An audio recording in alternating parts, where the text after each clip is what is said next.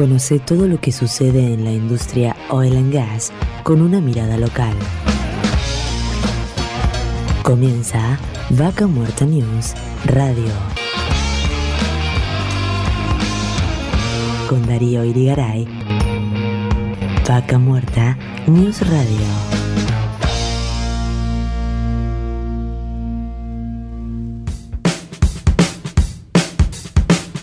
Hola, hola, hola, hola, qué rápido que pasan los días. Parece ayer, pero pasó una semana y ya estamos de regreso con una nueva edición de Vaca Muerta News Radio. ¿Cómo andan? ¿Bien? Bueno, como siempre, un placer estar aquí. Mi nombre es Darío Irigaray y los acompañaré por las próximas dos horas en esta segunda temporada de Vaca Muerta News en la edición número 42. Estamos en vivo como siempre nos pueden sintonizar en Neuquén Capital por Radio Continental en el 88.3 MHz, en Radio 10 en el 98.5 MHz, en Radio del Plata en el 100.9. Estamos en vivo en el corazón de Vaca Muerta por Radio 10 Anielo en el 105.3. También estamos en vivo en Rincón de los Sauces por Radio Arenas en el 105.5 MHz y a lo largo de este año seguiremos sumando otras emisoras. También nos pueden encontrar en Spotify para reproducir el programa completo o bien cada una de las entrevistas de este programa. Nos pueden seguir por las redes sociales, en Facebook, en Twitter, en LinkedIn, en Instagram, donde nos encuentran como Vaca Muerta News y actualmente más de 120.000 personas se nutren de toda la información que compartimos a diario. No se olviden de suscribirse también a YouTube, donde podrán disfrutar de muchas de las entrevistas que hacemos en vivo. Antes de seguir, no quiero dejar de saludar a nuestro equipo de trabajo, a Mari Carmen García en la producción general del programa, a Horacio Viascochea en la redacción, a Juan Díaz en la coordinación general, parte de la coproducción con Grupo Record y la editorial Patagonia Activa, a Ramiro Díaz en técnica, a Federico Peralta con su magia en las compus, a Gustavo Gajewski en la producción de Rincón de los Sauces, a Nicolás Rodríguez en la producción de Neuquén, a todos, muchísimas gracias por hacer posible este programa. Seguimos en Vaca Muerta News Radio y les cuento el recorrido que daremos en el día de hoy. Hablaremos con Marcelo Rucci sobre toda la actualidad gremial, las reuniones paritarias que llevan adelante desde el gremio, donde están exigiendo un 70% de aumento en lo que sería una recomposición salarial, dada la inflación que se está viviendo. Además, nos va a contar las acciones que realizan regularmente en lo relacionado a seguridad, dado los últimos inconvenientes que se han vivido en los distintos yacimientos. Luego vamos a compartir una entrevista con Marcelo Fernández Dotz, el presidente del Colegio de Ingenieros de Neuquén, donde nos va a contar sobre las acciones que realizan con las operadoras a quienes les exigen mayores controles y transparencia sobre los profesionales que trabajan regularmente en los distintos yacimientos.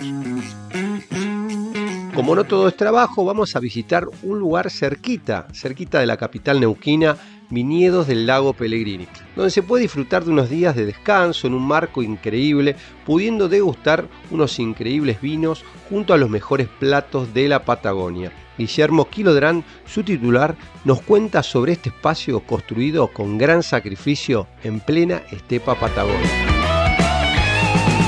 Después vamos a hablar con Aníbal Tortorielo, actual diputado nacional, nos va a contar sobre su trabajo legislativo de cara al desarrollo futuro de la región Vaca Muerta en la provincia de Río Negro. Para finalizar, hablaremos con Ariel Bar de Beton House sobre la actualidad del desarrollo inmobiliario en la ciudad de Neuquén, inversiones en departamentos en edificios desde Pozo y Loteo. Como pueden ver, tenemos por delante un muy buen programa. Estamos en vivo Quédense ahí que en unos minutitos seguimos con más Vaca Muerta News Radio.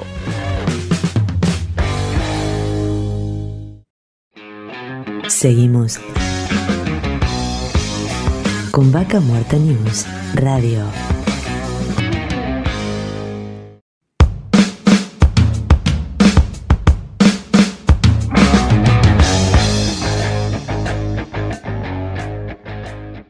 Auspician Vaca Muerta News Radio. Pan American Energy, ExxonMobil Argentina, Petrol, Shell Argentina, Colegio de Ingenieros del Neuquén, Asperue y Asociados, Sindicato de Petróleo y Gas Privado de Neuquén, Río Negro y La Pampa, Río Neuquén Distrito Industrial.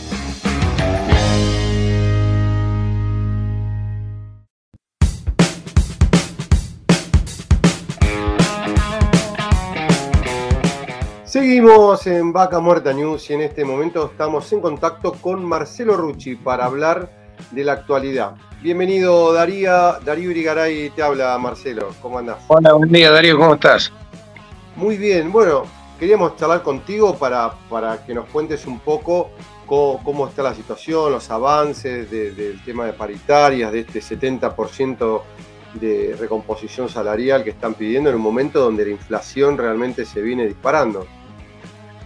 Sí, venimos, o sea, tenemos la próxima la próxima semana la reunión paritaria nuevamente en Buenos Aires, el día 19 con las cámaras y el día 20, el, perdón, el día 18 con las cámaras y el día 19 con, con el ministerio.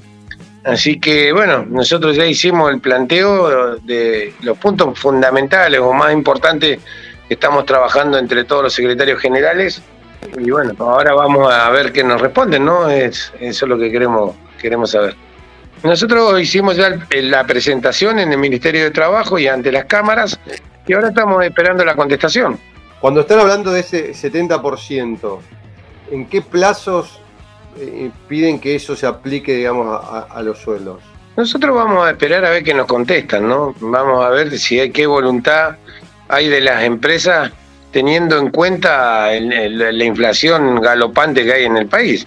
Eh, no estamos para nada eh, eh, fuera de foco en esta, en esta solicitud que estamos haciendo, porque todos, todos saben y ahora, según las estimaciones, la inflación de marzo va a superar el 6%, así que estamos, digamos, en, en lo correcto en lo que estamos pidiendo. Así que bueno, ahora vamos a ver qué es lo que dicen, con qué salen. Eh, de qué manera lo, proponen aplicar y después seremos nosotros lo que diremos si estamos de acuerdo o no, ¿no? Claro, un poco la idea, obviamente, cuando, uno habla que hubo un 6%, estamos llegando a una inflación anual que superaría el 70%. Por eso te pregunta, más allá de lo que le proponen, sus expectativas son que esto, este 70% no se aplique de acá a diciembre, a enero del 2023 o más corto. A nosotros nos gustaría que sea más corto, porque si no te termina licuando la, inflación en los, momentos, las recomposiciones salariales, ¿no?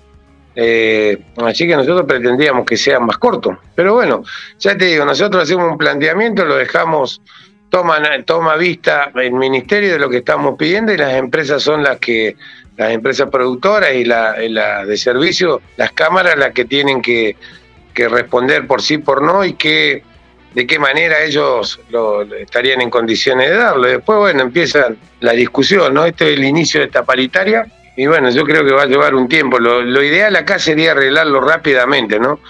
Porque si no, la dilatación, después de venir con retroactivos, trae más problemas que soluciones, así que, y para las dos partes.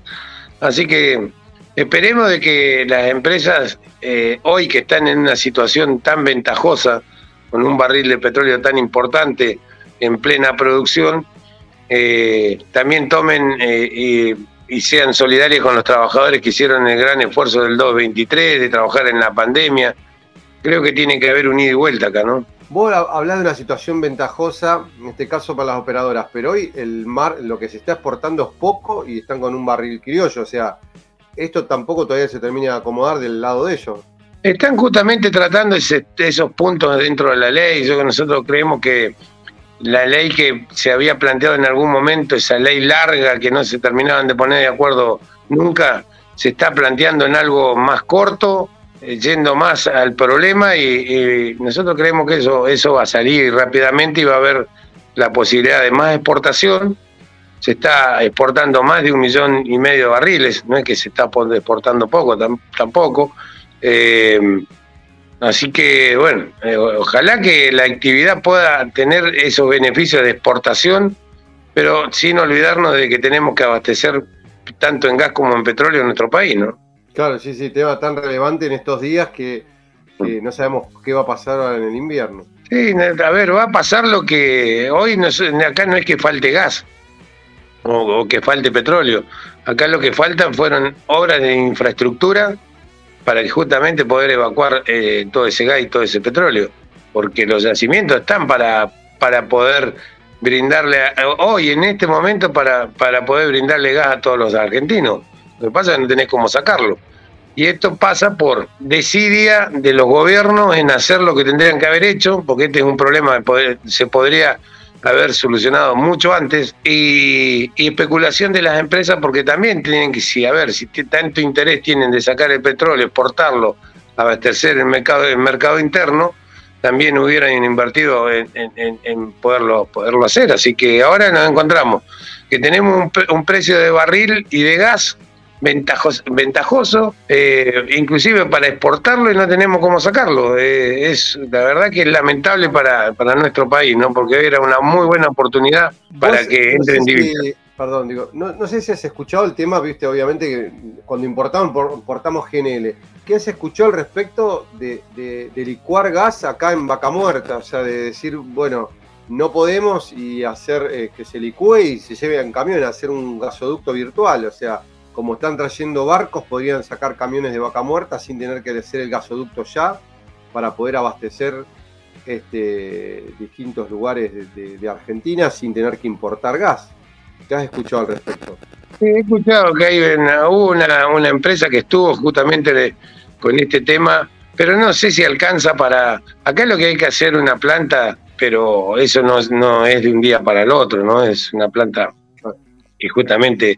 Eh, hay en los países desarrollados este tipo de plantas porque van haciendo, van a, eh, a ver, nosotros queremos pinchar y sacar petróleo y no sabemos cómo sacarlo. Eh, esto es es una barbaridad, ¿no? Tendríamos que haber ido acompañado de todo el proyecto Vaca Muerta, haciendo los oleoductos, gaseductos, como corresponde. Es una pena que, si bien es cierto que el precio de barril se dispara por una situación de guerra que hay entre dos países eh, lamentable, ¿no?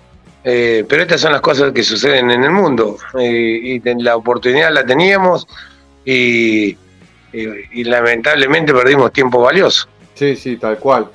Ahora, cambiando un poco el eje de los temas que, tratan desde el sindicato, uno de los temas es la seguridad en los yacimientos. ¿Cómo, cómo están ante esta situación y algunos eventos que hubieron recientes este, qué es lo que se han charlado con las operadoras, qué, procedimientos para mejorar esto y que no, vuelva a ocurrir. Hay mucho, hay mucho. Lamentablemente acá se va detrás de, quién produce más o quién saca más petróleo eh, o gas. Bueno, los hechos nos dan la razón. Nosotros sobre el accidente que hubo lo habíamos escrito en los partes diarios de hace un año atrás donde, donde sucedió el accidente. Una inacción, una, una falta de empatía con, con, otro, con un compañero, que de, parte de la gerencia tremenda, ¿no? Porque parece que acá parece que nunca va a pasar nada hasta que pasa. Y ahí es donde tenemos que... Más profundamente, si podés, ¿qué, ¿cuál fue la situación como para el que no estaba en tema?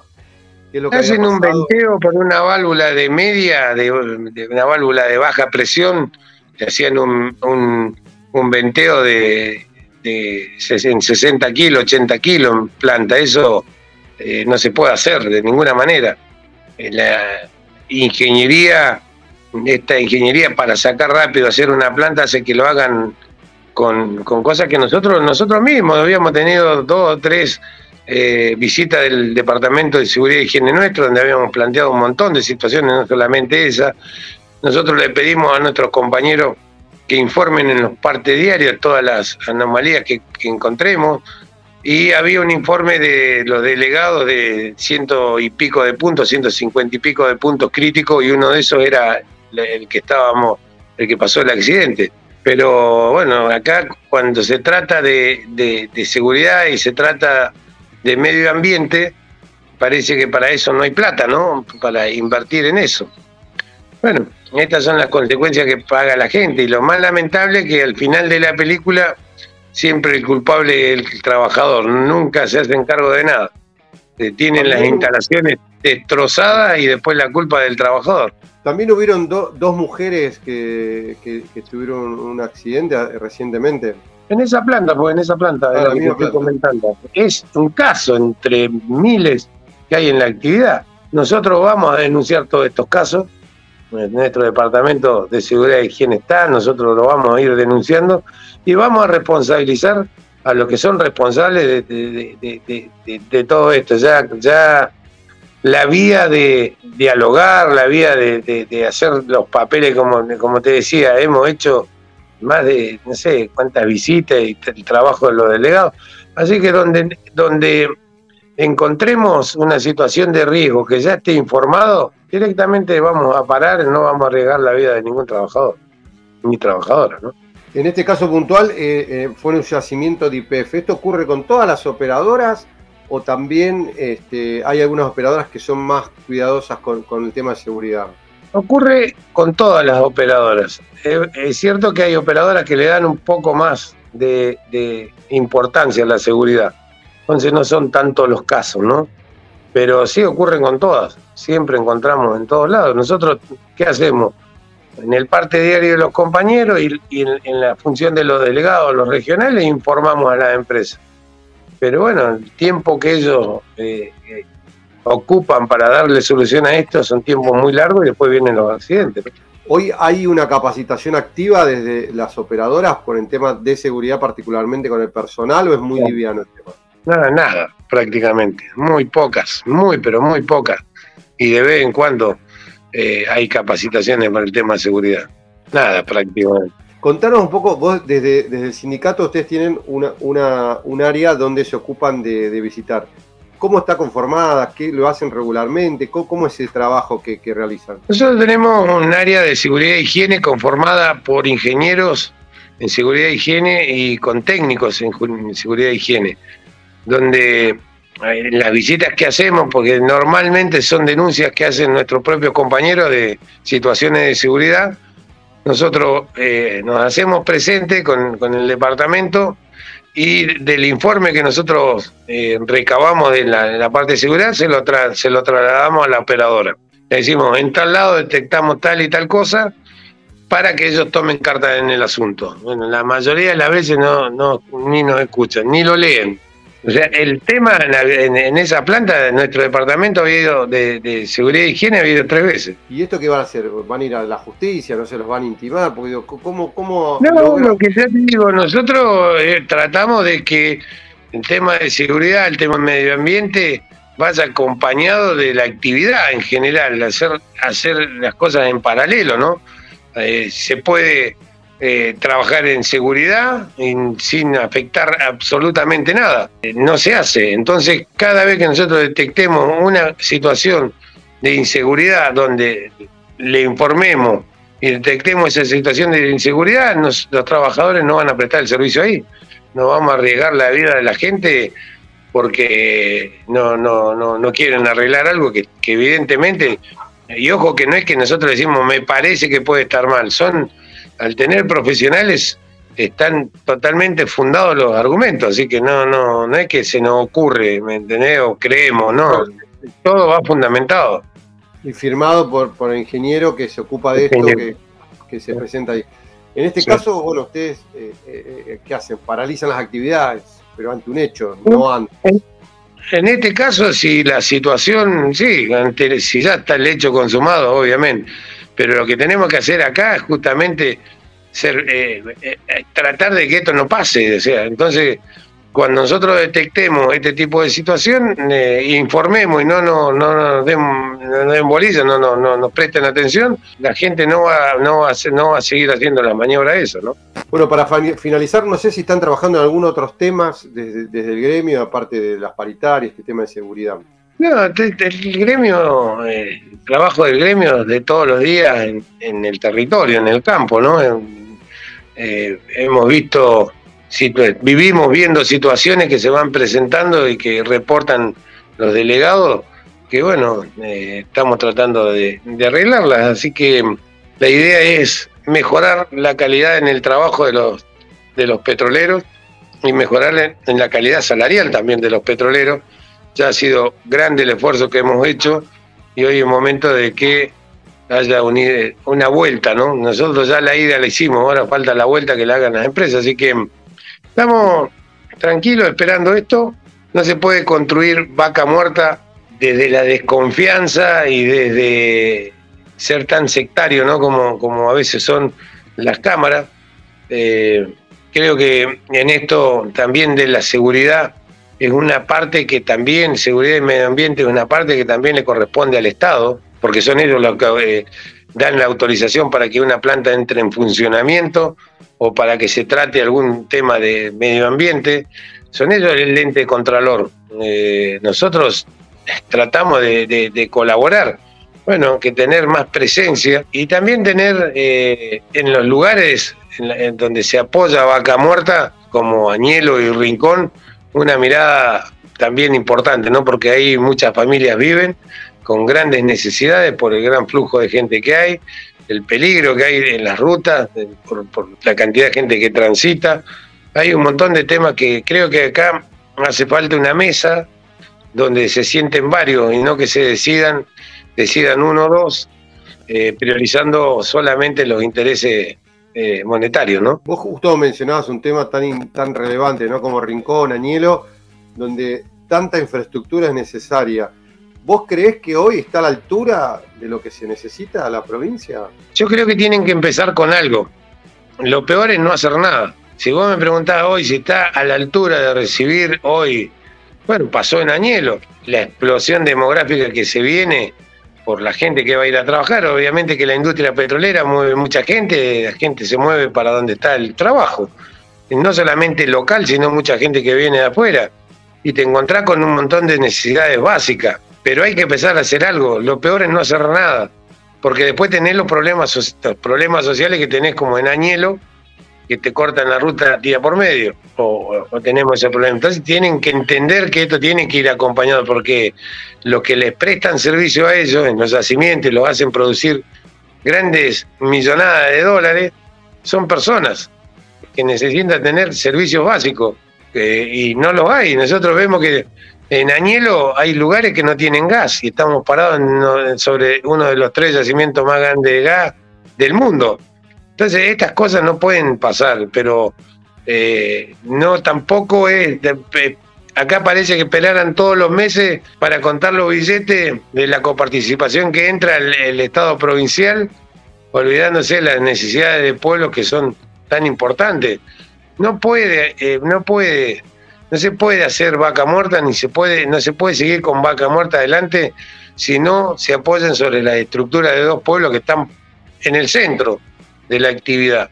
Es imposible. Y esto me canso de decirlo a todos y parece que predicara en el desierto, ¿no? Pero es tan básico que estos grandes cerebros que, están en, en, los gobiernos o en las industrias, me parece que tienen que pensar, pensar también en eso, si no, después es un problema. Después termina siendo un problema. ¿A vos te parece que es un buen mensaje en el mundo que te corten la ruta en, en Añelo por falta de gas. Es una barbaridad. Estás parado sobre el No ¿Eh? solo gas, agua, luz, todos los servicios colapsados, asfalto. Sí, todo. 14 cuadras asfaltadas y ahora sacaron 5 para asfaltar y quedó con menos cuadras en este momento. ahora teóricamente van a reasfaltar algunas que asfaltaron. Sí. Y así, o sea, realmente. Y, y, en Rincón de los Sauces, no sé. una lucha que, cómo está la situación del hospital, pero digo, no sé si lo, lo, podrá inaugurar en su gestión Omar Gutiérrez el hospital de Rincón. Yo creo que no. Bueno, lo que nos hizo ver toda esta, eh, todo, toda esta, este abandono de los pueblos, de, tanto del gobierno provincial como del gobierno nacional, fue la pandemia. En la pandemia nos pudimos dar cuenta que estábamos abandonados a la suerte de Dios. Perfecto. Marcelo, muchísimas gracias por el contacto. Bueno, Darío, un abrazo, que esté muy bien. Hasta luego. Igualmente, muy amable. Y estábamos en contacto con Marcelo Rucci, secretario general del Sindicato de Petróleo y Gas Privado de Río Negro, Neuquén y La Pampa. Estamos hablando un poco de la realidad, empezamos charlando de, justamente este 70% de recomposición salarial que vienen pidiendo para este, no ir atrás de la inflación. Ahora, ¿cuándo se va a terminar de definir? ¿Creen en, este, en la coherencia de las operadoras, de poder acercarse a esto lo antes posible? Otro tema, la seguridad en los yacimientos. Un equipo de ingenieros y técnicos especializados que tienen para eh, ir viendo, han realizado más de 150 este, reclamos o, denuncias este, y han visto que no hay respuestas por parte de las operadoras. Algunas operadoras le dan menos importancia, algunas más importancia. Y para finalizar, también la falta de compromiso con las localidades donde más impacta el desarrollo de vaca muerta, como ser las localidades de Anielo y Rincón de los Sauces, donde se deben invertir millones de dólares en infraestructura y no se hace. Hoy en Añelo hay cientos de familias sin gas y esto parece increíble que están parados arriba del gas. En localidades como Rincón de los Sauces no terminan de tener un hospital habiendo atravesado una pandemia, viviendo situaciones extremas donde no llegaban a tener oxígeno y moría gente, nos contaba hoy Marcelo Rucci. Realmente toda una situación muy compleja y todo este reclamo de que la política está tan distanciada de la realidad que se vive día a día. Así que espero que le haya gustado la, entrevista. Seguimos con más Vaca Muerta News. Vaca Muerta News Radio. Seguimos con Vaca Muerta News Radio.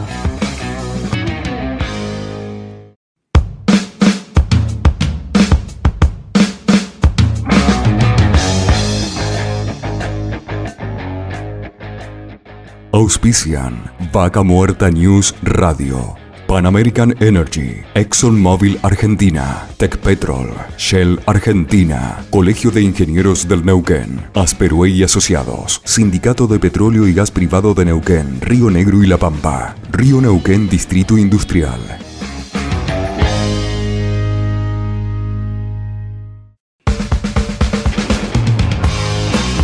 Seguimos en Vaca Muerta News y en este momento vamos a estar en contacto con Marcelo Fernández Dotz, el presidente del Colegio de Ingenieros de Neuquén, para hablar un tema tan relevante como es eh, el, control dentro de los yacimientos para que las operadoras le permitan tener esta información de qué profesionales están trabajando. Así que vienen en esto trabajando hace un tiempo. Bienvenido Marcelo, Darío Irigaray te habla. Darío, el gusto de saludar a vos, a toda la audiencia, un placer conversar con ustedes como siempre. Bueno, contanos sobre este tema tan relevante como es el tema de, tener, digamos, todos los, ingenieros que están trabajando dentro de los yacimientos que por ahí no están todos matriculados aún en el Colegio de Ingenieros y vienen hace tiempo ustedes trabajando en esto para obviamente tener un mayor control este, eh, y poder saber y decir, bueno, quiénes son los responsables ante una eventualidad ¿no? dentro de cada área.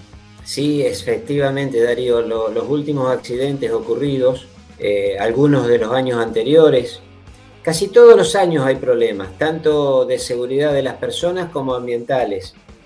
Y nosotros venimos trabajando de forma continuada, eh, requiriendo información, porque somos el organismo de contralor de las incumbencias de los profesionales en las distintas obras. Eh, yo siempre pongo este ejemplo que es lo más claro que se me ha ocurrido hasta ahora. A nadie se le ocurriría que en un hospital público o en un sanatorio de la provincia del Neuquén no hubiera médicos matriculados, o sea, que estuvieran sin matricular. Eso es imposible porque eh, el Ministerio de Salud Pública controla muy específicamente esto. O que, por ejemplo, en un juicio, en un tribunal de la provincia, una persona sea defendida por un abogado que no esté matriculado. Bueno, paradójicamente en una actividad tan importante y trascendente para la provincia como es la hidrocarburífera, un porcentaje elevadísimo de ingenieros, geólogos y licenciados en higiene y seguridad que están directamente dedicados a la seguridad, en muchos casos de, de, lo que ocurre en los yacimientos, en los ductos, en las plantas, en todos los eventos y actividades que se desarrollan en, en esta actividad no están matriculados. Por lo tanto, el colegio no puede garantizar su incumbencia, es decir, si la persona está preparada de acuerdo a su título para ejercer tal o cual actividad. Todos conocemos de que hay profesionales extranjeros eh, que en muchos casos no han validado los títulos, por lo tanto no, tienen eh, autorización para trabajar en la Argentina. Y esta situación nosotros no solamente la hemos puesto en conocimiento de las operadoras y le hemos pedido colaboración, eh, no la hemos recibido obviamente, sino que también la hemos puesto en conocimiento de los dos organismos de Contralor que tiene la provincia en este tema, que son la Dirección Provincial de Hidrocarburos y la Subsecretaría de Trabajo. Otra cosa que ocurre eh, prácticamente en forma masiva es que las obras que se realizan en, los, en el campo no son declaradas eh, en el Colegio de Ingenieros por los por las operadoras, por las contratistas y subcontratistas, con lo cual no podemos controlar quién las proyecta, si lo hace con la idoneidad eh, adecuada, y quién las ejecuta, y quién es el responsable de la ejecución. Cosa que sí ocurre en las ciudades, con los edificios, con el pavimento, con los puentes, con los, las alcantarillas, los canales, eh, cualquier actividad que se desarrolla en las ciudades, los municipios y la provincia exige el contralor de las incumbencias, o sea, de la eh, capacidad que tiene un profesional de dirigir o proyectar tal cual obra. Eso en los yacimientos no ocurre y bueno, yo creo que luego de seis años de gestiones que hemos venido llevando adelante, eh, vamos a tener que tomar medidas ya mucho más contundentes. Ahora, cuando vos hablas de operadoras, ¿es todas por igual? Si nosotros decimos IPF, Panamérica, Antec Petro, Shell, ExxonMobil, todas es igual, no hay alguna que digas, che, mira, la verdad que con tal tuvimos un acercamiento de distinta manera, por lo menos para destacar lo bueno. Nosotros nos hemos comunicado con todas. Eh, eh, en el año 2016 fuimos a visitar personalmente a todas las operadoras. Hemos firmado algún convenio de colaboración con alguna, eh, pero cuando entramos a requerirle la nómina de personal que tienen en, obra, en yacimientos, eh, no lo suministran. Eh, por lo tanto, vamos a tener que buscar algún medio más este, exigente, ya sea a través de la justicia o a través de cartas documentos, porque el Estado neuquino, a través de la ley 2990, nos ha delegado esa responsabilidad. Por lo tanto, nosotros la tenemos que cumplir. Entonces, cuando como muy bien mencionó ahora el secretario general del gremio del petróleo y gas privado de la provincia de Neuquén, Marcelo, de, bueno, de Neuquén, Río Negro y La Pampa, Marcelo Rucci, eh, hay muchísimas dificultades de seguridad. Ha habido muchos accidentes ambientales, derrames. Entonces, eh, eh, el Estado neuquino nos ha delegado a nosotros el control de la matriculación y de, las responsabilidades en cada una de estas obras que se ejecutan en el territorio provincial. Por lo tanto, lo vamos a tener que cumplir porque eh, es una exigencia que nos ha hecho la, sociedad neuquina a nosotros y, vamos a necesitar, de hecho le hemos requerido a, las operadoras que colaboren en todo esto. E incluso las podemos ayudar en todo este proceso. El colegio es, de una ayuda muy grande en todas las, ciudades, en las obras, colabora, ordena, trabaja, saca normativas. Eh, esa es la función que por constitución, el artículo 52 de la constitución, tenemos asignada. Y, bueno, vamos a tener que tener una charla eh, ya tal vez eh, por medios legales con las operadoras para que nos permitan ejercer este tipo de actividad que tenemos asignada. Por lo que vos estás diciendo, hoy hay una ley que las obliga a brindarles a ustedes esta información y eh, que los profesionales estén eh, matriculados, todos los profesionales que hoy trabajan eh, en las distintas áreas de vaca muerta. Así es, un profesional que trabaja sin matricularse no está en, el rubro de la ingeniería, la geología y la seguridad e higiene, está trabajando sin cumplir la ley de la provincia de Neuquén, lo cual lo puede llevar a problemas judiciales en, caso de accidentes o en caso de, cualquier problemática de esto, porque ya hemos, eh, la, justicia tiene esta ley para también para hacer cumplir en caso de cualquier eventualidad y lo va a requerir, eh, lo va a requerir, como lo mismo también requiere que eh, todas las obras que tengan que ver con la ingeniería que se desarrollan en todo el territorio provincial, incluido las áreas petroleras, deban tener un control de, visación por el colegio para verificar si el proyectista tiene la idoneidad este, y la incumbencia, nosotros el término adecuado es incumbencia, no hacemos control de idoneidad, sino saber si está, eh, eh, tiene asignada esa función en su título, de hacer un proyecto o de dirigir una obra. Para dejarlo en claro, cualquier eh, profesional de la ingeniería que desarrolle una actividad comercial en la provincia de Neuquén tiene que tener matrícula. Así es, independientemente de si trabaja en relación de dependencia, en eh, autónomo o, en el Estado, o sea perito de, un, de la justicia, o, trabaje eh, en, una eh, actividad este, independiente. La ley obliga que la actividad de los profesionales que con su ejercicio afectan eh, cuestiones que hacen al, bien común, porque si usted construye un gasoducto, eh, hay riesgos en todo eso y tiene que asegurarse que la persona que lo haga, que lo proyecte y que lo ejecute, eh, tenga la, incumbencia correspondiente y le ha asignado al colegio, a los colegios, a todos los colegios, en cada una de sus ramas, la responsabilidad del, contralor del ejercicio profesional. Yo me pregunto, porque muchas de estas obras eh, eh, están autorizadas por la provincia. Hoy no es que cada locación, cada espacio está todo documentado. ¿No hay una interrelación entre ustedes y la provincia para que también la provincia les exija esta documentación? Porque digo, presentan un proyecto, alguien pone el mocho, digo, ¿ustedes, ahí no hay una relación con ellos? Algunos sectores de la provincia, la mayoría colaboran. Por ejemplo, si usted presenta un plano en vialidad, vialidad le requiere el, visado, como dice la ley, artículo 13 de la ley 2990, por el Colegio de Ingenieros. Pero en la actividad del petróleo, los organismos provinciales eh, competentes no lo piden. Por lo menos nosotros no tenemos, prácticamente no tenemos obras registradas en los últimos seis años que existe el colegio en el sector hidrocarburífero. Es como si no se hubiera hecho nada, Darío. Bueno, Marcelo, esperemos que, bueno, que, esto se pueda clarificar un poco y que, bueno, que obviamente que cada vez esté todo como corresponde. Para eso existe la ley, para, cumplirla. Nosotros hemos hablado con los responsables de las empresas, con los, representantes ante la comunidad. Hemos, hemos explicado muy bien esto y hemos tenido realmente una postura tolerante, conciliadora, dialoguista creo que no hemos tenido éxito en, ese sector. En el resto de la provincia nos ha ido maravillosamente bien.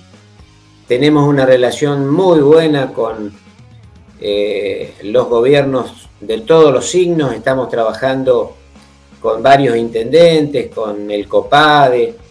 Eh, estamos haciendo un trabajo muy importante con la Municipalidad de Neuquén en la Meseta, con la Municipalidad de Centenario en la Ruta 7, con la Municipalidad de Andacoyo en, un proyecto que ellos han denominado Omega. Eh, así que el balance es sumamente positivo, pero la equidad nos exige que eh, trabajemos por igual en todos los sectores. Por lo tanto, nosotros no podemos dar ni privilegios ni excepciones a ningún área en específico. Me llegan algunos mensajes, me preguntan que si es de ¿Otra provincia también se tiene que matricular en Neuquén o, tiene algún convenio con Río Negro? Con Río Negro tenemos un convenio, es decir, que si viene un profesional de Río Negro y hace una tarea en Neuquén, con la matriculación de Río Negro se presenta en el colegio y la puede desarrollar sin ningún problema. Si es de otra provincia, no, porque si no existe convenio de, reciprocidad, eh, debe matricularse e identificarse acá en la provincia. Perfecto. Bueno, Marcelo, te agradecemos el contacto y esperemos que, se vaya ordenando todas estas situaciones que, no están correctas hoy en día. Yo creo que le conviene a la sociedad y a ella nos debemos. Eh, para, eso estamos. Nuestra función eh, es proteger a la sociedad y que todas las cosas se hagan, se hagan lo mejor posible dentro de nuestras posibilidades y de, los roles que cada uno tenemos dentro de la, de la sociedad. Pero como profesionales tenemos una obligación muy importante de hacer las cosas bien. Nosotros no podemos decir cuando hacemos algo que no lo sabemos hacer o que lo hemos hecho mal. Puede haber un error humano, por supuesto, pero debe trabajarse con, la gente adecuada en cada una de las tareas de, de la ingeniería, que es bastante compleja, por cierto. Perfecto. Marcelo, muchísimas gracias. Gracias a vos, Darío. Un saludo cordial a toda la, gente que, yo sé que es mucha, que, que no se escucha. Gracias.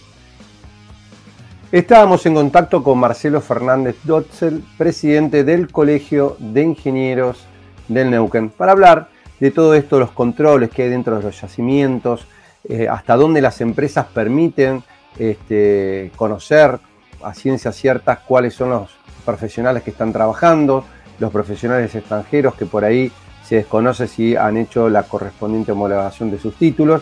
Y bueno, todas estas cosas que están ahí en el aire, así que prometieron que van a ir a la justicia justamente para exigirle a las operadoras que brinden la información solicitada en más de una ocasión.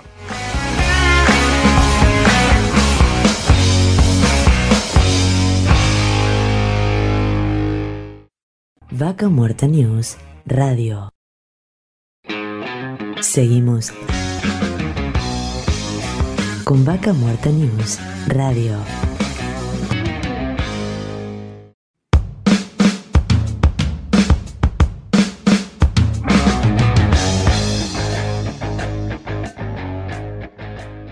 Auspician Vaca Muerta News Radio.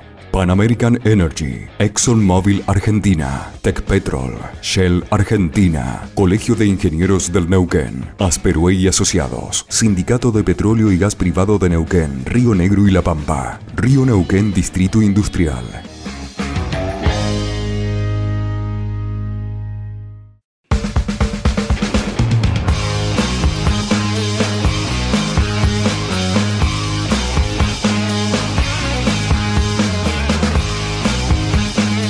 Seguimos en más Vaca Muerta News y en este momento estamos en, contacto con Guillermo Kilodram.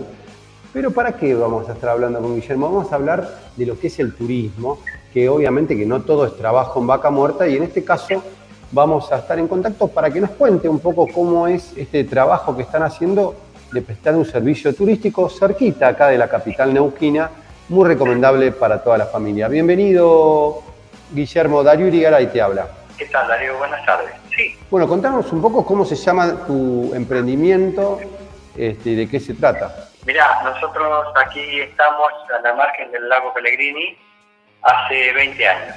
Em, empezamos con un proyecto, el cual fue un poco, no ha sido muy productivo, que fue el ganado. Después, bueno, mi padre, muy visionario, él dijo que, mira, vamos a reconvertir todo y vamos a poner viñedos, de cual hoy en día tenemos 5 hectáreas de viñas, Malbec, Merlot y Cabernet, pero también adosado a eso tenemos un, proyecto muy lindo que es agroturismo. Hemos notado que estos últimos años hemos tenido visitas eh, muy lindas de gente que no ha conocido eh, anteriormente nuestro predio y ha sido por primera vez. Y la verdad que eh, viene gente de Roca, Cañelo, desde Neuquén, Lotier y Rincón de los Sauces, Cipoletti. Entonces, bueno, a raíz de eso nos hemos tratado de expandir un poco y ofrecer un mejor servicio. Nosotros ahora estamos prestando servicio como enoturismo.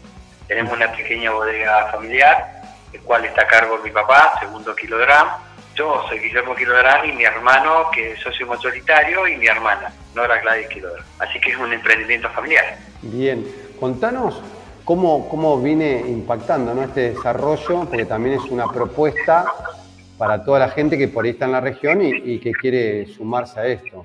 Sí, mirá, nosotros en esta cosecha hemos tenido gente que ha venido a cosechar, eh, que nos ha pedido antes de la época de vendimia, y bueno, ha venido con nosotros a cosechar y después ha revivido tiempos de cosechas de su antaño, cuando eran gente joven que han salido con sus padres a cosechar.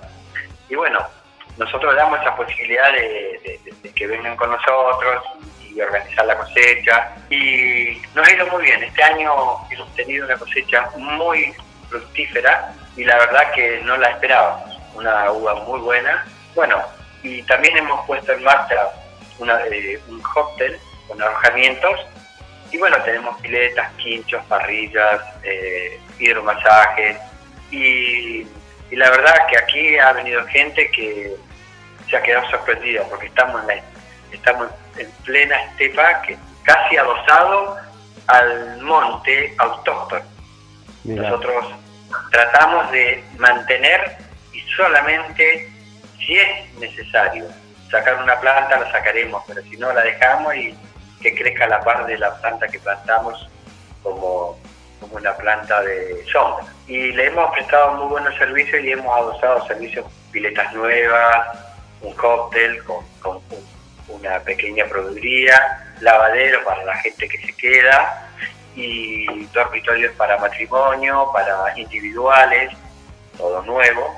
Y bueno, mucha seguridad para que la gente esté tranquila y pueda disfrutar del día. Y se quedan ahí dos o tres días. Así que bueno, Guillermo, la verdad que muy lindo y bueno, esto como siempre decimos, no todo es trabajo en vaca muerta, a veces hay que desconectarse un poco. Y esto que queda cerca, estamos a 40 kilómetros, menos de 40 kilómetros de la capital neuquina, de Centenario, a un paso de, de Anielo. Así que el que quiera conocer algo y desenchufarse un poco, que mejor que ir y disfrutar. Y bueno, a un lugar lindo, cercano, donde puedan hacer caminatas, salir a andar en bici. Este, claro, eh, así que totalmente recomendable. Te agradecemos mucho, Guillermo, el contacto. No, no, no, también a vos, Darío, muchas gracias por comunicarte y bueno, por dar a conocer estos lugares que por ahí están un poco eh, escondidos, pero bueno, también tiene su, su garantía de todo, de seguridad y de atención 100%. Perfecto. Bueno, muchísimas gracias. No, a vos, Darío, muchas gracias a vos. Y estábamos en contacto con Guillermo Quilodrán, ¿sí? uno de los titulares de viñedos del lago Pellegrini, un lugar cercano a la capital neuquina para desenchufarse, para que el que esté pensando también este fin de semana largo o el próximo quieran irse a, a pasarla lindo en familia y poder tomar y comer rico. Así que totalmente recomendable. Seguimos con más Vaca Muerta News. Vaca Muerta News Radio. Seguimos con Vaca Muerta News Radio.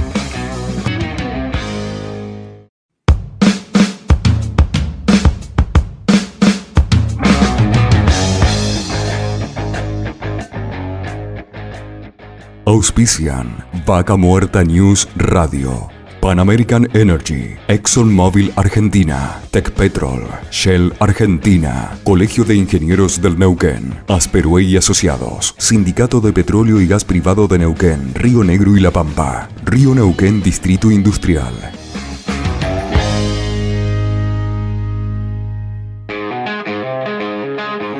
Seguimos en Vaca Muerta News y en este caso estamos en contacto con Aníbal Tortorielo, diputado de la Nación por Río Negro por eh, el PRO. Bienvenido Aníbal Darío Irigaray te habla. Buen día Darío, un gusto estar acá. ¿Cómo estás? Muy bien, muchas gracias por, el contacto. Sabemos que, estás con, varias tareas y bueno, por permitirnos estos minutos. Este, nos interesa mucho que nos cuentes sobre el trabajo legislativo que estás haciendo desde, tu espacio en la provincia de, Río Negro, ¿no? Como diputado nacional. Bueno, mira, este, en diciembre cuando asumí en este cargo, obviamente como una nueva experiencia, en, todo caso en mi, en mi, este, en mi vida política, ¿no? Sabes, Darío, que yo fui intendente de la ciudad de Cipolletti eh, en el anterior periodo, hace dos años que dejé la, función, y este, bueno, para poder seguir desempeñándome en la función pública con todo el interés de, de ver de aportar esta experiencia, transparencia, y todo lo que uno aprendió en la vida, ¿no? Desde el mundo privado, vos sabés que yo vengo del mundo privado, me dedico a lo que es transportes este, de carga, específicamente gas licuado de petróleo, combustible, gases industriales, esa es nuestra especialidad. Pero bueno, más allá de toda esta actividad privada, eh, el interés por este, aportar a la vida pública esta mirada es lo que me motiva hoy estar en la Cámara de Diputados. Y bueno, como te decía, si bien asumimos el 10 de diciembre, eh, normalmente el Congreso entra en un receso durante enero-febrero y a partir de marzo se puso en marcha, pero este, lamentablemente se ha atrasado mucho la conformación de comisiones, las comisiones de trabajo, donde, bueno, yo me he anotado en varias comisiones, entre otras energía, por ejemplo, que quiero participar. Y, este, y esto ha motivado de que si bien hubo algunas sesiones, por ejemplo, para tratar el presupuesto, para eh, tratar este, eh, ganancias, eh, bienes y ganancias personales, pero mm, son pedidos de extraordinarias que hizo el oficialismo pero igual no ha comenzado ¿no? el trabajo de las comisiones, que es donde uno ahí debate y procesa todos los proyectos de ley que uno pueda presentar o los que presentan los diputados colegas. Así que esperamos ahora que en esta semana aparentemente han quedado conformadas ya las comisiones, fundamentalmente la definición entre el oficialismo y la oposición en la nueva conformación de las autoridades de cada comisión, donde hay una presidencia, y distintos cargos, y que en virtud de lo, del resultado de la elección del 14 de noviembre, eh, la oposición tiene derecho a ocupar este, presidencia de distintas comisiones. Y creo que esto ha demorado un poco. Pero bueno, estamos ya muy expectantes para poder comenzar la tarea parlamentaria,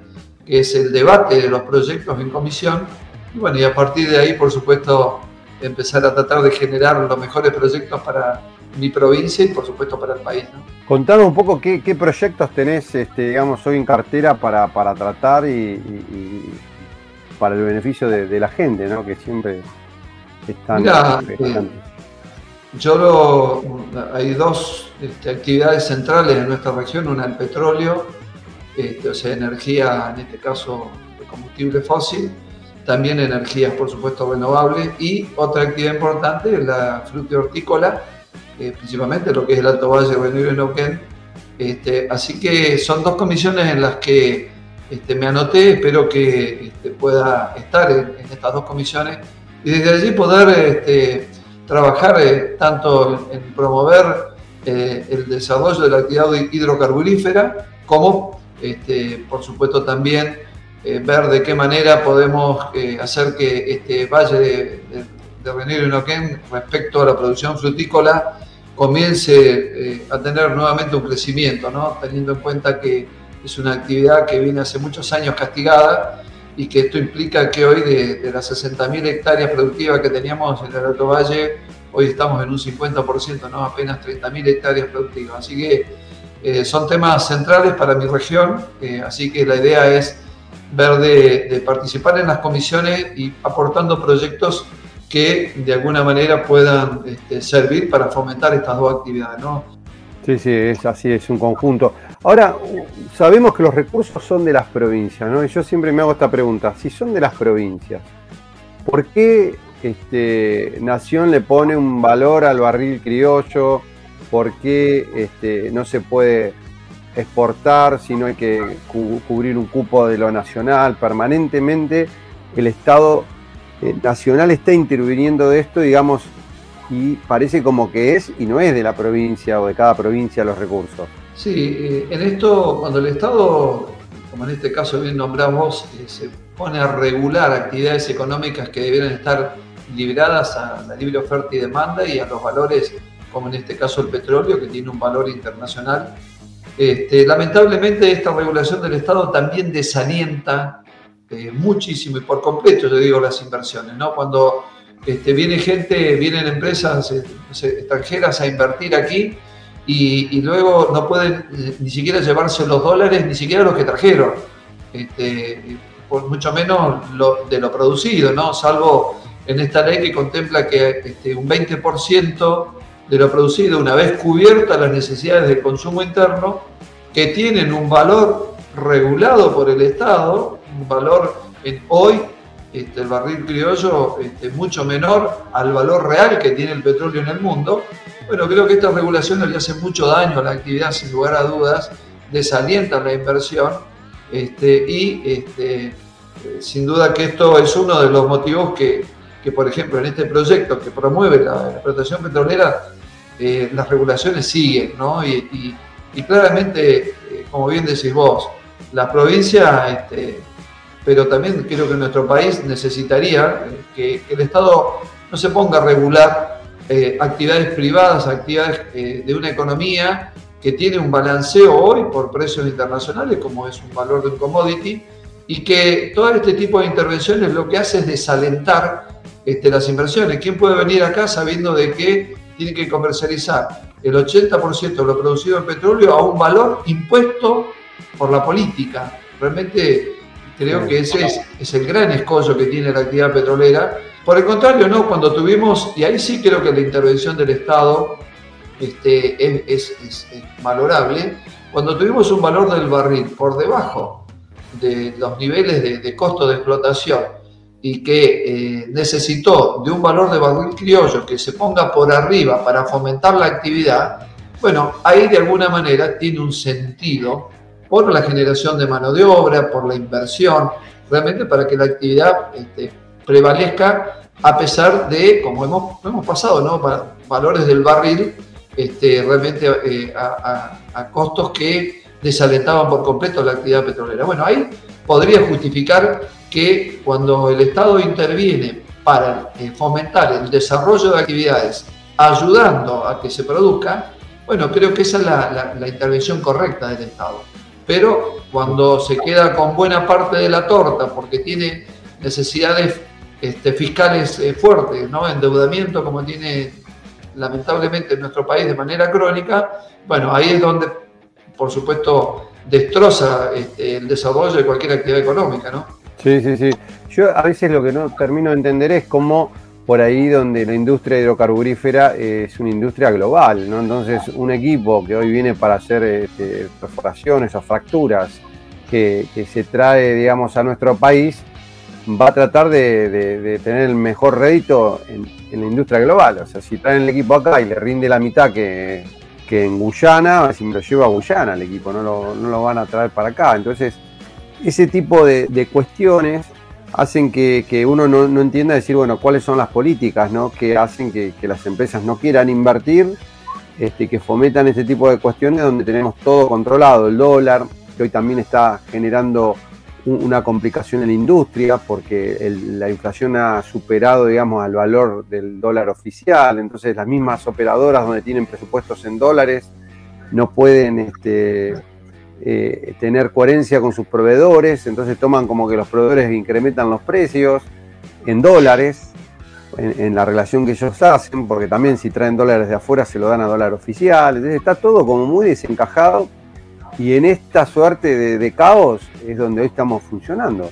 Bueno, pero viste, tenemos eh, para aprovechar la actividad petrolera hasta el 2050 que eh, con los compromisos asumidos ¿no? a nivel global para el hecho de dejar de usar los combustibles fósiles, este, es un tiempo bastante acotado y creo que deberíamos aprovecharlo justamente para poder toda esta riqueza, este patrimonio que tenemos los argentinos, explotarlo al máximo, cosa que entre otras cosas, ¿no? este, este control del Estado, estas regulaciones en cuanto a lo que se puede exportar, no se puede exportar y regulaciones de precio, justamente jamás van a alentar la más mínima inversión, salvo la necesaria, este, que la poca que se da eh, en comparación con lo que debiera ser. ¿no? Hoy, por un lado, el Estado regula el valor del barril criollo para evitar, de alguna manera, eh, que los argentinos paguemos el valor del litro de nafta o del combustible como debe ser, como se paga en cualquier lugar del mundo. Pero bueno, por desabastecimiento tenemos que importar y ahí sí nos duele, y más ahora que después de la guerra se disparó el valor del barril, tenemos que importar gas natural licuado, tenemos que importar gasoil, hoy tenemos un desabastecimiento de gasoil este, que está afectando muchísimo todo lo que es la cosecha de granos. Eh, yo que estoy en actividad de transporte, realmente tenemos camiones parados en distintos puntos del país porque no tenemos gasoil. ¿Por qué? Porque, bueno, hay que importarlo y el valor que vale, a diferencia de lo que dice el surtidor, hay una, una brecha que quien tiene que importar tiene que importar a pérdida y no, lo, y no lo van a hacer. Y aún no se decide el gobierno, por lo menos, desgravar para que tengamos un normal abastecimiento. ¿no? Entonces esto pasa cuando el Estado interviene eh, realmente hace un mamarracho que termina afectando no solamente el, desarrollo de la actividad petrolera, sino como en este caso que somos importadores de energía y con los costos que hoy tiene, ¿no? en un país que no tiene el recurso para poder asumir esas divisas que significa importar, como bien dijiste vos, a, un dólar en billete que, no es el, el, dólar oficial, que por supuesto está totalmente desdibujado.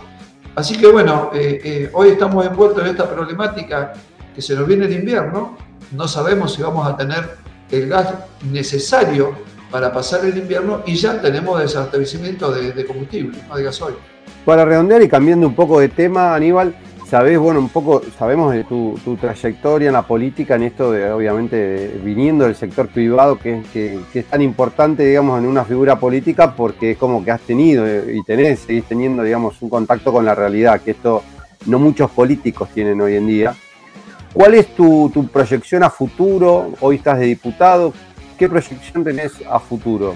Bueno, mira, eh, yo tengo 63 años, eh, hace dos dejé cuatro años de una gestión de la Intendencia. Ahí pude ver lo que la mirada de un privado, no de alguien que viene de cuidar desde la moneda a lo macro, este, para poder subsistir como empresa en un país que no la hace fácil nunca, ¿no? Siempre yo digo, en vez de recibir lo que deberíamos recibir del Estado, que es el facilitamiento del desarrollo económico y el crecimiento de, un microemprendimiento, de una pyme, de una empresa, nos ha pasado todo lo contrario, no hemos vivido con inflaciones de dos dígitos de manera permanente hace décadas, con una presión impositiva brutal que no se traduce, eh, por ejemplo, en lo que es mi rubro, en rutas como la gente, en autopistas, eh, en, vías de comunicación, en infraestructura. Bueno, todo esto, a pesar de esto, digamos, las empresas que han podido subsistir ¿no? y que se van manteniendo y algunas este, que, inician y a veces quedan en el camino. Eh, este, este, toda, esta experiencia, cuando uno lo aporta en manejar el recurso público, como me tocó en la municipalidad de Cipoletti, y ver de que recibir un, municipio deficitario, que, arrastraba una deuda que tuvimos que asumir de la gestión anterior, pero que en un año pudimos transformarlo, pagar esa deuda y terminar con superávit, comenzando a arreglar el gasto público, comenzando a arreglar todo lo que es este, manejo financiero y administrativo de, lo que pagamos de impuestos a los ciudadanos, bueno, ahí me demostró eh, qué impacto tiene ¿no? la mirada de una persona que viene de toda la vida, ¿no? de remar cuidando el manco y haciendo fructífero para poder invertir y generar productividad. Bueno, en el Estado es igual, se administran recursos, se, se gestiona, este, digamos, se planifica, se hacen gestiones como por ejemplo en un municipio eh, uno atiende lo que es recolección de residuos, lo que atiende el mantenimiento de la ciudad. Así que eh, al ver esta, de esta experiencia, digo, bueno, quedarme en casa cómodo porque mi situación me lo permitiría, trabajando en mi empresa, que uno ya lo conoce, este, me, hace sentir con culpa. Por eso me, me, metí en política, por eso soy hoy presidente del PRO en la provincia de Río Negro y me ofrecí como candidato a diputado. Tuve el honor de poder eh, hoy estar como diputado de la Nación representando a mi país. Y bueno, y si me preguntas cuál es mi, mi proyecto personal político, ser candidato a gobernador de la provincia de Río Negro en las próximas elecciones de 2023. Y bueno, y esto tiene que ver con esto que te cuento, ¿no? De, de, hacer hace poquito, arrancar con esta experiencia de la vida pública, ver que uno puede aportar una mirada distinta a la tradicional mirada de los políticos que han vivido siempre de la política, y que, bueno, este, más allá de que parezca un desafío importante y que uno, por ahí, como te decía, ¿no? quizás a mi edad, yo soy abuelo de siete nietos, tengo cuatro hermosos hijos, tengo una familia que podría estar disfrutando, pero creo que es más importante que yo trabaje por el futuro de esos nietos, por el futuro de esos hijos, por el futuro de este país, humildemente aportando mi grano de arena desde un lugar público, que creo que es donde hace falta una mirada nueva. Aníbal, muchísimas gracias este, por el contacto y bueno, esperemos que, se sume más gente a, trabajar y, este, en, esta misma línea que vos nos venís contando, que bueno, un poco lo que parece que Argentina necesita. ¿no? Así es, Darío, este, la verdad que para mí es un gran honor poder estar en la función pública y también sé que ha generado un poco mi experiencia, el entusiasmo en otros que también se animen desde ese lugar es que este, el, hecho de decir tenemos que hacer algo, y bueno, ¿quiénes? Quienes vamos por vocación, no exclusivamente, exclusivamente para ir a servir. Y, creo que es bueno que esto contagie, a mí también esto me produce mucha alegría ver gente que, se pone contenta de verme en política y que también se contagie y, y brinda su apoyo, que es lo más importante. Muchísimas gracias Aníbal por el contacto. Un gusto Darío, que estés muy bien. ¿eh? Y estábamos en contacto con Aníbal Tortorielo, diputado nacional por el PRO, y seguimos con más Vaca Muerta News.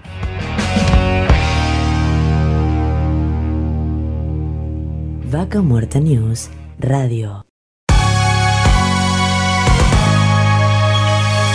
Seguimos con más Vaca Muerta News Radio. A continuación, las noticias más relevantes de la última semana. Argentina pagará precio promedio ponderado de 12 dólares con 18 por cada millón de metro cúbico de gas importado desde Bolivia. El acuerdo fue cerrado por Martín Guzmán por el ministro de Hidrocarburos y Energías del Estado Plurinacional de Bolivia, Franklin Molina Ortiz, mediante la firma de una nueva adenda en el marco de la visita que realizó al país el presidente Luis Arce. Neuquén otorgó la concesión hidrocarburífera del Trapial Este a la empresa Chevron. Se prevé un desembolso de un total de 78,7 millones de dólares de esta superficie de más de 282 kilómetros cuadrados. Con este nuevo proyecto, la provincia suma un total de 43 proyectos no convencionales de Shell y TAI. Neuquén participó de una jornada sobre transición energética en Houston. El gobernador Omar Gutiérrez y el ministro de Energía y Recursos Naturales Alejandro Montero concretaron una agenda de trabajo en los Estados Unidos donde mantuvieron reuniones con integrantes del Instituto Argentino y Gas y Petróleo de Houston y también visitaron el campus de la empresa ExxonMobil donde se realizó una presentación sobre transición energética, reducción de emisiones de CO2, además de una visita a su laboratorio extienden el alcance de las capacitaciones en oficios para jóvenes de Rincón de los Sauces y del norte neuquino. Desde el centro PYME ADENEU se concretarán reuniones con autoridades municipales de distintas localidades con el fin de ampliar la participación de jóvenes de toda la provincia en el Plan 10.000. La totalidad de los cursos son gratuitos gracias al apoyo del programa PYMES de Pan American Energy. El IAE destacó el impulso de vaca muerta en el crecimiento de la producción de petróleo y gas. En febrero, la cuenca neuquina representó el 54% de la producción de Argentina y es la única que crece anualmente con una tasa del 23,8% año contra año. Mientras que el Golfo San Jorge, el 38% del total, se presenta con una disminución del 2,7%. Acuerdan penas por agresiones en un yacimiento de Shell en el año 2019. Un grupo de personas que en ese momento integraban el gremio de la construcción UOCRA llegó al lugar a bordo de camionetas con palos, fierros y armas de fuego, amenazando a trabajadores y agrediendo a un dirigente sindical. Mediante un acuerdo judicial, la justicia neuquina cerró un proceso en el marco de hechos de violencia que ocurrieron en el área Sierras Blancas de Neuquén, donde hubo varios heridos y un trabajador debió ser hospitalizado. La fiscalía desistió de continuar con el proceso penal contra una persona, dado que llegaron a un acuerdo con la víctima. Últimos días para inscribirse en los cursos de educación técnica profesional de la Fundación IPF. La inscripción a los cursos de educación técnico profesional de la Fundación IPF se realizará hasta el 15 de abril inclusive en las localidades de Anielo, Cutralcó y Allen. Los cursos son totalmente gratuitos con cupos limitados y para inscribirse hay que ingresar a la página fundacionipf.org. Concretamente, en la localidad de Añelo se estarán dictando cursos de instalaciones eléctricas, instrumentación industrial, domótica y automatización. En Cutralco sobre energías renovables, domótica y automatización. Y en Allen, instalaciones eléctricas, instrumentación industrial, domótica y automatización y energías renovables. Para más información, recuerden ingresar a la página fundacionipf.org. Y hasta aquí llegamos con el resumen semanal de las noticias de Vaca Muerta. Seguimos con más Vaca Muerta New Radio.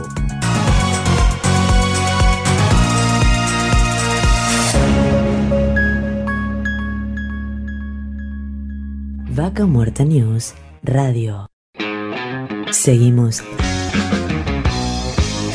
con Vaca Muerta News Radio.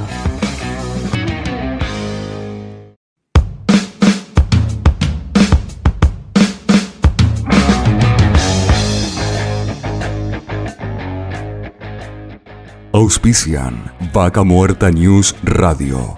Pan American Energy, ExxonMobil Argentina, Petrol, Shell Argentina, Colegio de Ingenieros del Neuquén, Asperue y Asociados, Sindicato de Petróleo y Gas Privado de Neuquén, Río Negro y La Pampa, Río Neuquén Distrito Industrial.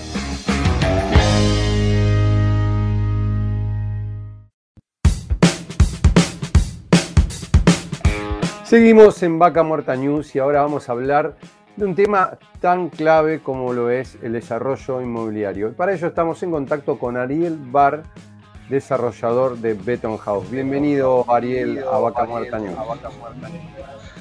Hola Darío, ¿cómo estás? Muchas gracias por la invitación, siempre un placer hablar con vos. No, el placer es nuestro y bueno, no, sabemos que estás en el día a día del, desarrollo inmobiliario, así que quería que nos cuentes un poco cómo venís viendo el mercado, sobre todo en la, ciudad de Neuquén, eh, y también obviamente después conocer un poco de, sus desarrollos.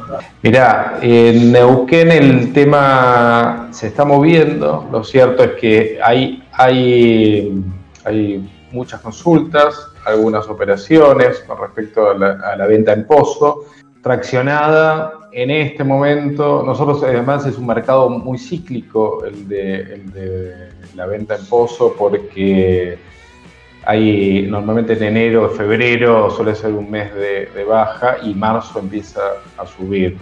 Y este año particularmente hay una coyuntura muy especial que es la de que el dólar dejó, el dólar blue dejó de subir y entonces eh, un poco el escenario y eso genera muchas consultas y necesidad de los inversores de buscar un destino para esos dólares. Una de las posibles inversiones siempre es el departamento eh, en pozo, que permite una baja eh, importante en los costos y además utilizarlo como inversión.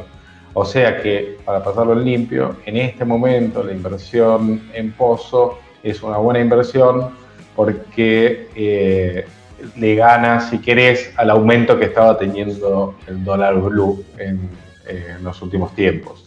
Eso por un lado. Por otro lado, es cierto que los precios de los departamentos en pozos están bajando mucho más que los departamentos usados y, eh, y, además nosotros los desarrolladores tenemos cierto margen a su vez para bajar los valores.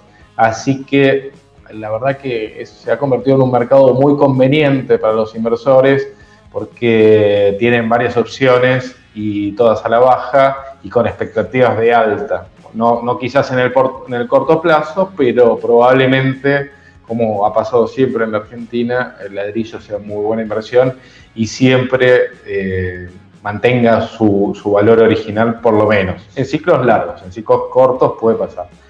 Por otro lado, y esto hay que remarcarlo enormemente porque es una particularidad muy específica de Neuquén, es que no hay departamentos para alquilar. Neuquén, gracias a la actividad que está teniendo Vaca Muerta, eh, está totalmente encopado los departamentos eh, para alquilar por la industria petrolera y, eh, el, alquiler temporario, por decirlo de algún modo, porque parece que no fuera conveniente por el tema este que todos sabemos, las leyes de alquiler, etcétera, etcétera. Pero lo cierto es que Neuquén está dando la nota en ese sentido, tiene como un mercado paralelo, si que desde los alquileres, y cualquiera que haya intentado alquilar departamentos en Neuquén en el último tiempo sabe lo difícil que es. Así que parece que, que es un muy buen momento para la inversión en Pozo hay que esperar a los, eh, los, edificios que se están construyendo, pero da la sensación de que si esto, si la actividad sigue tan en auge en Vaca Muerta por un tiempo, eh, cualquier persona que invierta departamentos está haciendo una muy buena inversión, incluso para renta, no solo en la valorización del capital. Esta es mi, visión de este momento de nuestro mercado. Sí, sí. Obviamente que, eh, estamos hablando por ahí en departamentos de, un dormitorio, de dos dormitorios que por ahí es lo que está más, el que más se alquila hoy, por ahí ya de, tres o más, es como quizás este, puede haber en el mercado, al menos por lo que estuvimos viendo, puede ser. Mira, eso, eso, en eso tenés una eh, hay algo muy específico que es lo que pasa en el mercado que tiene que ver con la lógica del mercado de, pozo y que nosotros también tiene que ver con Argentina. ¿Qué es lo que ocurre? Eh, nosotros los desarrolladores nos vemos un poco obligados de alguna manera a construir departamentos más bien chicos, para un, de un dormitorio, dos dormitorios como máximo. No obstante, lo cierto es que hay un déficit también de departamentos de tres dormitorios, pero como el, en Argentina tiene la particularidad que no hay crédito inmobiliario desde los bancos y, si, y todo lo que se genera es o por una compra de contado de alguien que tiene ese dinero o nosotros mismos los inversores generamos, perdón, los desarrolladores generamos una financiación, o sea que estamos supliendo esa falta de crédito inmobiliario, nosotros tendemos automáticamente, por una cuestión de seguridad y que además porque nosotros manejamos dinero de otra gente, a hacer departamentos de ticket bajo, le llamamos nosotros, o sea, los que son más fáciles de acceder porque justamente porque son más chicos. Entonces, hay como una abundancia de departamentos de uno y dos dormitorios y una ausencia importante de departamentos de tres dormitorios que es cierto que probablemente las empresas que necesiten alojar a sus trabajadores, lo sumo alquilarán para dos dormitorios, pero también es cierto que está abriendo una migración muy importante hacia Neuquén, algunos dicen de hasta 20 familias diarias, entonces hay una necesidad también de departamentos grandes, pero bueno, por todo esto que te estoy explicando, los desarrolladores no, no, no construimos ese tipo de departamentos. Entonces, nosotros estamos ahí tratando de mediar entre la necesidad del mercado y entender que nosotros construimos de alguna manera un resguardo de valor o una, apuesta de inversión y también estamos tratando de resolver con nuestras limitaciones eh, temas de déficit habitacional, que es muy grande en Neuquén, y temas de déficit de falta de, ¿cómo se dice?, de crédito inmobiliario y suplir. Así que estamos en eso, pero no, no, no, no, no, no es nuestra, nuestro métier resolver el tema del déficit habitacional y el de crédito inmobiliario, pero hacemos lo que podemos, por decirlo así. No, te iba a preguntar hoy qué valores con respecto al alquiler temporario se están manejando para, para tener una idea de los valores del mercado. Mirá, yo no, no soy especialista en esto, te lo digo, pero el otro día, por, una cuestión particular que estuvimos buscando para gente que trabaja para nosotros en nuestras obras y que tenía, yo tenía que alojarlo en algún lugar, y estuve viendo eh, departamentos de un dormitorio a 75 mil pesos por mes una cama en un hostel, una cama baño compartido, habitación compartida, en una casa adaptada, que eso es otro, otro tema también. Se están adaptando casas, que antiguamente en Neuquén era una ciudad de casas, eh, de, las casas del centro, en hostels, son hostels clandestinos. Y me estaban diciendo 25 mil pesos por una cama eh, en un baño en una cama, en una habitación compartida con baño compartido. O sea, imagínate los valores que se están, se están manejando para alguien que quiere pagar el alquiler de su propio sueldo, es una barbaridad de plata, una locura. Así que, pero bueno, para los inversores es una muy buena noticia porque si nosotros ya tenemos experiencia con, con el tema de vaca muerta, sabemos que un día estábamos muy bien y todos en auge y dos años más tarde de repente se desploma. Ya estamos, los argentinos en general estamos curados de espanto de esas cosas, pero si las cosas se dan como parece que, se van a dar, eh, o se están dando, lo cierto es que se están dando, ahí en el especialista sos vos, en lo que está pasando en los yacimientos, eh, realmente hay un déficit enorme, ya sea para alquiler temporario o para las familias nuevas que vienen a Neuquén Y ahí entran estos departamentos de tres dormitorios y más que estábamos hablando. Que es cierto también que son muy caros de comprar, lo cierto es que son muy caros. Ariel, como, para redondear, contanos un poco hoy qué, es lo que está ofreciendo hoy Beton, House desde, su firma, obviamente, y eh, qué oportunidades de inversión tiene. Mira, en este momento estamos trabajando con el edificio de la calle Mitre 895, Pehuen 2, que estamos en las terminaciones, vamos para entregar en septiembre, de ese nos quedan... Eh, creo que dos o tres unidades, algo así. Estamos, estamos en las últimas unidades muy lindas, los invito a que vengan porque eh, ahí finalmente tenemos los showrooms eh, puestos a punto para que los vengan a ver y vean que realmente estamos trabajando en muy buena calidad. Nosotros trabajamos con arquitectura sustentable algunas características que le damos a la construcción. Utilizamos losas Prenova, que son unas losas que permiten el ahorro de hormigón energético, en peso, en peso de la losa. Entonces, los espacios permiten hacer espacios más grandes, eh, o por lo menos trabajar con menos vigas y, hacer paredes más movibles. Además utilizamos RETAC, que tiene una altísima, eh, ¿cómo se dice?, aislación térmica y acústica. Utilizamos eh, aberturas de doble, de doble vidrio y ruptura de puente térmico. Eso que implica que ya la calidad es de, medio para arriba, todo, todo, todo está muy bien. Los marcos de madera, el, entregamos con los muebles de cocina, con los placares, con, con las cocinas eléctricas, usamos en, en 2, usamos ANAF eléctrico y horno eléctrico y el, y el extractor. Bueno, y un montón de pequeñas cosas, porque mi equipo de arquitectos es, eh, eh, son especialistas en esto de la eficiencia energética y la eficiencia energética tiene un plus que es que cuando vos trabajás orientado hacia eso, aumentás mucho la calidad de por sí. Ahí ponemos Beton House, www.betonhouse.ar directamente. Después vos si querés lo podrés poner por ahí.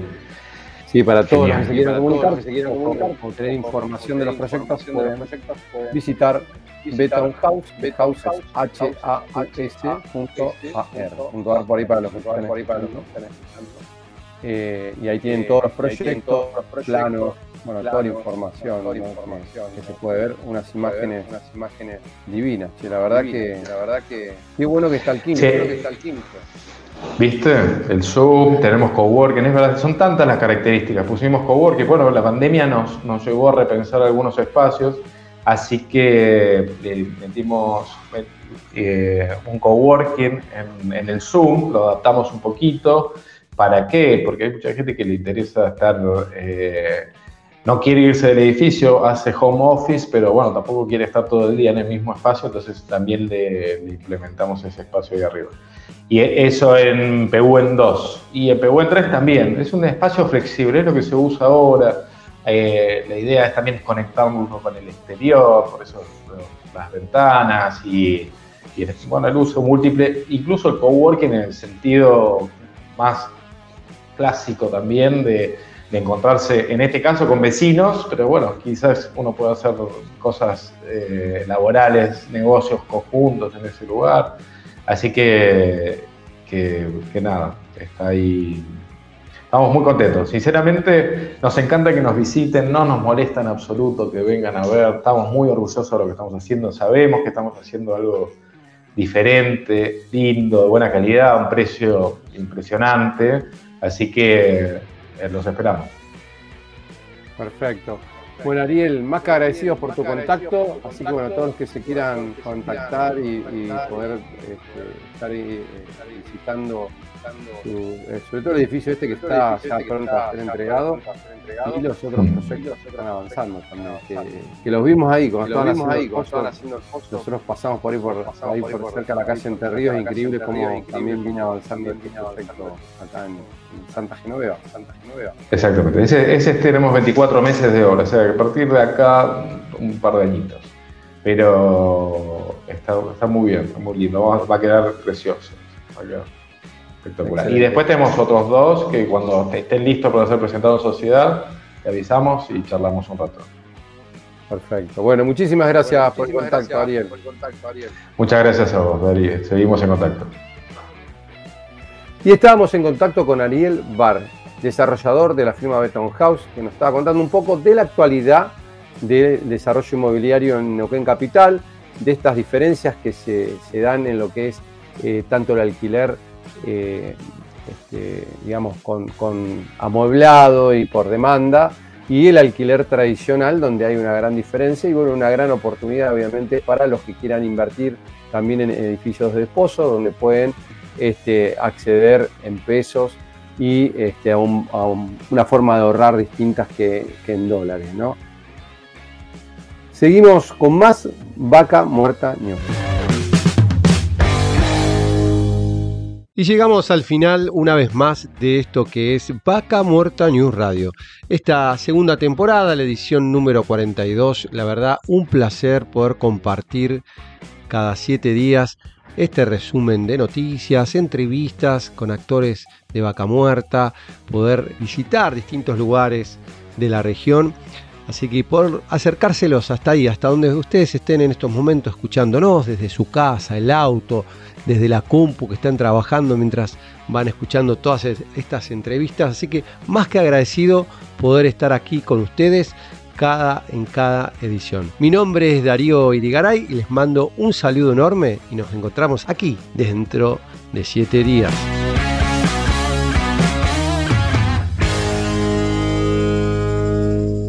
Vaca Muerta News Radio.